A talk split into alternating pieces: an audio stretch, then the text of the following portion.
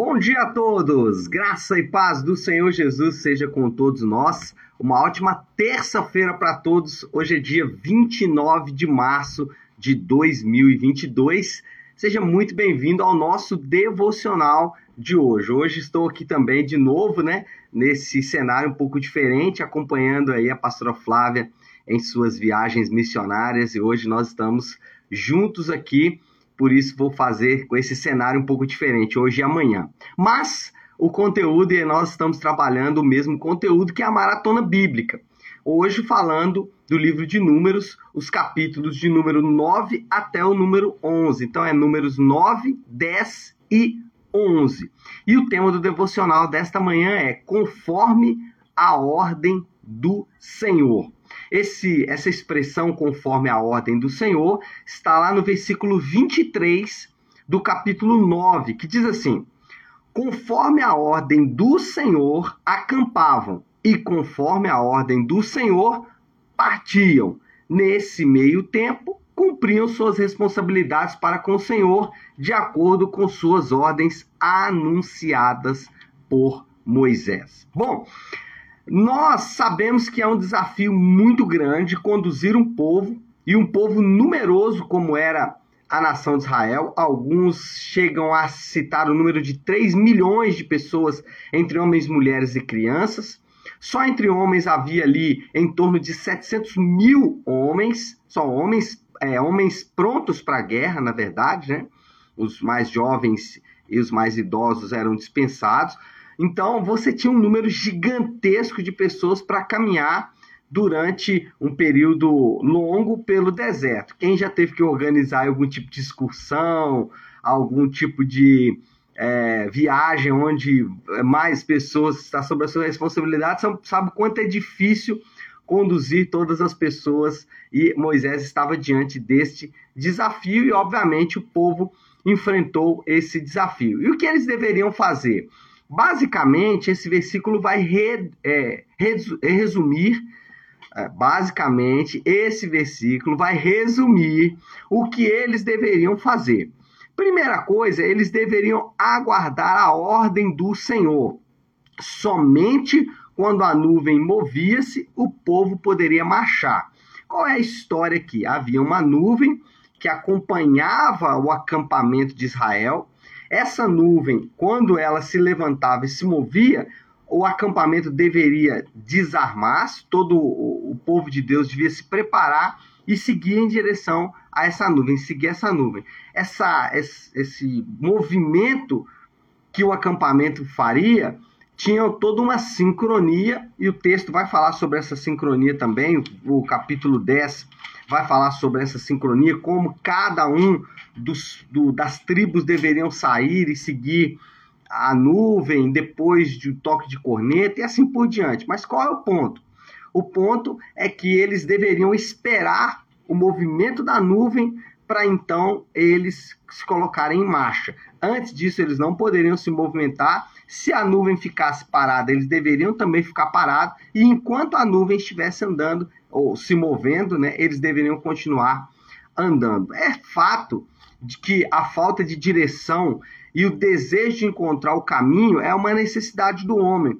O homem sempre desejou isso e o homem moderno não é diferente. Há um desejo por direção, um desejo por fazer as coisas certas. Na verdade, um desejo até não só de encontrar o caminho correto, mas de encontrar o caminho que traga menos sofrimento, que traga menos dor. Esse é um desejo natural do homem e o homem moderno é diferente disso. Daí você vê pessoas gastando é, é, quantias enormes de dinheiro em busca de leituras do futuro, em direção a leituras do futuro, para fazer prognósticos com relação ao futuro, tudo isso porque os homens estão ansiosos por direção. Eu tenho uma frase que eu uso com alguma frequência, eu uso inclusive nas minhas pregações, que é o evangelho tem resposta para as grandes questões do homem. E isso é verdade. As respostas que o homem busca, a direção que o homem busca, literalmente essa nuvem que direciona o homem pelo caminho que ele deve andar, que direciona o homem se ele deve andar ou ficar parado, todo esse, esse contexto de direção o Evangelho oferece. O Evangelho é a resposta de Deus para as grandes questões que envolvem a experiência ou a existência do homem nessa terra. Eu vou dar só um exemplo, que inclusive eu peguei aí do nosso catecismo, né? É, o catecismo Nova Cidade, que é o catecismo que a gente usa na Igreja Nave. E a pergunta número um do catecismo Nova Cidade é: qual é a nossa esperança na vida e na morte? Olha só, que resposta, ou que pergunta é, direta e objetiva e especialmente importante. Qual é a nossa esperança, tanto na vida como na morte? O que, é, o que nós podemos esperar da vida e o que nós podemos esperar da morte? Essa é uma pergunta fundamental e a resposta é uma resposta altamente evangélica. E aí, evangélica no sentido de estar pautada pelo evangelho. A resposta é que não somos de nós mesmos, mas pertencemos ao Senhor. Olha isso, a resposta à grande questão do homem. Qual é a esperança do homem na vida? Eu pertenço ao Senhor, a minha vida é dele. Ele faz com a minha vida o que ele quiser. E eu tenho certeza de que o que ele fizer com a minha vida é bom, porque eu fui comprado por um alto preço. Ele me escolheu e me comprou através da morte do seu próprio filho na cruz. Então, isso me confere dignidade, isso me confere um senso de importância que nenhuma outra coisa pode conferir. Por outro lado, também, essa, esse senso de importância foi comprado por um alto preço, isso também significa uma profunda humildade, porque eu fui comprado. eu fui comprado como literalmente, assim, para usar um termo bem comercial, literalmente como um produto. Então, essa é a minha esperança na vida. E a esperança na morte? A mesma, eu fui comprado. Alguém me comprou e quem me comprou dirige a minha vida. Quem me comprou vai dizer para mim o que eu devo fazer e o que eu não devo fazer. A nuvem hoje, ela é muito objetiva. É a palavra de Deus. Então, se você quer encontrar direção para a sua vida, é a palavra de Deus. Agora, nem sempre essa direção será a direção que nós gostamos de ouvir. Nem sempre será a direção que nós queríamos ouvir, mas é a direção. Existem direções, por exemplo, relacionadas ao dinheiro. E o que nós temos que fazer com o nosso dinheiro? Como fomos comprados, como pertencemos a um outro senhor, o nosso dinheiro também não pertence a nós mesmos. E nós devemos usá-lo de acordo com o que esse novo Senhor nos manda. E esse Senhor, ele diz que devemos ser altamente generosos. Então, essa é a forma como tratamos o dinheiro, por exemplo. Mas aí existem outras coisas, como casamento, como vida espiritual e assim por diante. Mas, em primeiro lugar, eles deveriam então é, esperar o movimento da nuvem, eles deveriam aguardar a ordem do Senhor. Em segundo lugar, suas responsabilidades deveriam ser executadas. Enquanto eles aguardavam ali a ordem do Senhor, o movimento da nuvem, eles deveriam executar as suas responsabilidades. É isso que o texto diz. Ele fala assim: nesse meio tempo, parte B do versículo, nesse meio tempo, cumpriam suas responsabilidades para com o Senhor. Enquanto aguardavam a nuvem, o povo deveria executar suas tarefas. Que tarefas eram estas? Que essas? Que responsabilidades eram essas? A gente pode dizer pelo menos três grandes responsabilidades. Primeiro, as tarefas com o tabernáculo, porque o tabernáculo ele era todo desmontável. Então, ao parar em determinado lugar, aquele tabernáculo deveria ser montado novamente. Então, essa é uma das tarefas. Essa tarefa estava ligada aos levitas, mas era uma tarefa do povo. Também as tarefas para com o próprio povo, as tarefas para com a tribo, as tarefas para com a organização de todo o povo, enfim, as tarefas para com o povo. E também tarefas religiosas. Haviam tarefas que, de cunho religioso que eles deveriam executar. A gente sabe que responsabilidades e compromissos, né, que era o que esse povo estava assumindo, são coisas que todos nós gostamos de receber, mas que temos dificuldade de entregar. Nós sabemos disso. Falar de responsabilidade, falar de compromisso, ninguém gosta de tratar com um indivíduo irresponsável e com uma pessoa descompromissada. Mas nós sabemos o quanto é difícil manter as nossas responsabilidades, como é difícil manter os nossos compromissos. Agora, os crentes, eles são chamados a assumir a sua responsabilidade.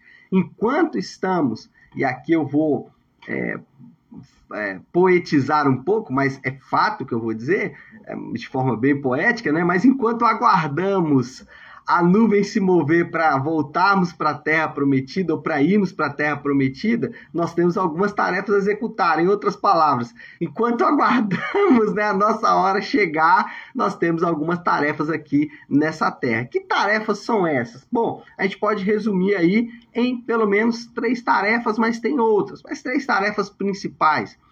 Tarefas de evangelização. Então, o crente, enquanto aguarda essa nuvem se mover, o tempo dele chegar, ele precisa é, cumprir tarefas de evangelização, falar do amor de Deus para o maior número de pessoas possível. Mas também ele precisa de executar tarefas de discipulado. Todo crente é chamado para discipular pessoas, não só evangelizar, mas também discipular pessoas. Discipulado é o modelo de Deus para a igreja, o modelo que ele deixou para o seu povo. Jesus ele fez isso e nos ensinou a fazer da mesma forma. Então, todo crente deve, é, em seu relacionamento com Cristo, perceber que essa é a forma como ele cuida de pessoas, ele cuida discipulando. E também nós temos tarefas de oração. O crente é chamado para orar e orar em todo o tempo. Então, essas são algumas das tarefas que nós temos que cumprir aqui enquanto aguardamos a nuvem se mover, enquanto aguardamos a chegada definitiva na terra da promessa, na terra que o Senhor tem preparado para cada um de nós. Amém? Bom, qual é a moral da história? Como a gente pode resumir então esse devocional desta manhã? A moral da história é: o povo de Deus está em marcha em direção à terra prometida. O povo de Deus está marchando, o povo de Deus está caminhando, sendo direcionado pela nuvem, sendo direcionado é, pela palavra do Senhor, pelo Evangelho de Jesus Cristo, nós estamos sendo, estamos sendo direcionados à terra da promessa. Enquanto não chegarmos lá, temos algumas tarefas para serem executadas, tarefas essas que a palavra de Deus ela nos deixa claro, de evangelização, discipulado e também de oração. E qual é o desafio do Léo desta terça-feira? Qual é a aplicação final que a gente pode é, pensar aqui nesta terça-feira? A aplicação é muito simples, aliás, muito simples mais ou menos, né? A aplicação é parafraseando o próprio apóstolo Pedro. Ele disse que nós somos peregrinos e forasteiros e assim devemos viver na terra. Nós não podemos plantar raízes aqui, nós não podemos plantar os nossos pés nessa terra. Esse mundo, ele de fato é muito passageiro, para todos nós e nós devemos encarar a nossa estada nessa terra exatamente como uma estada passageira, como forasteiros que somos nessa terra. Tá bom, pessoal? Então é isso.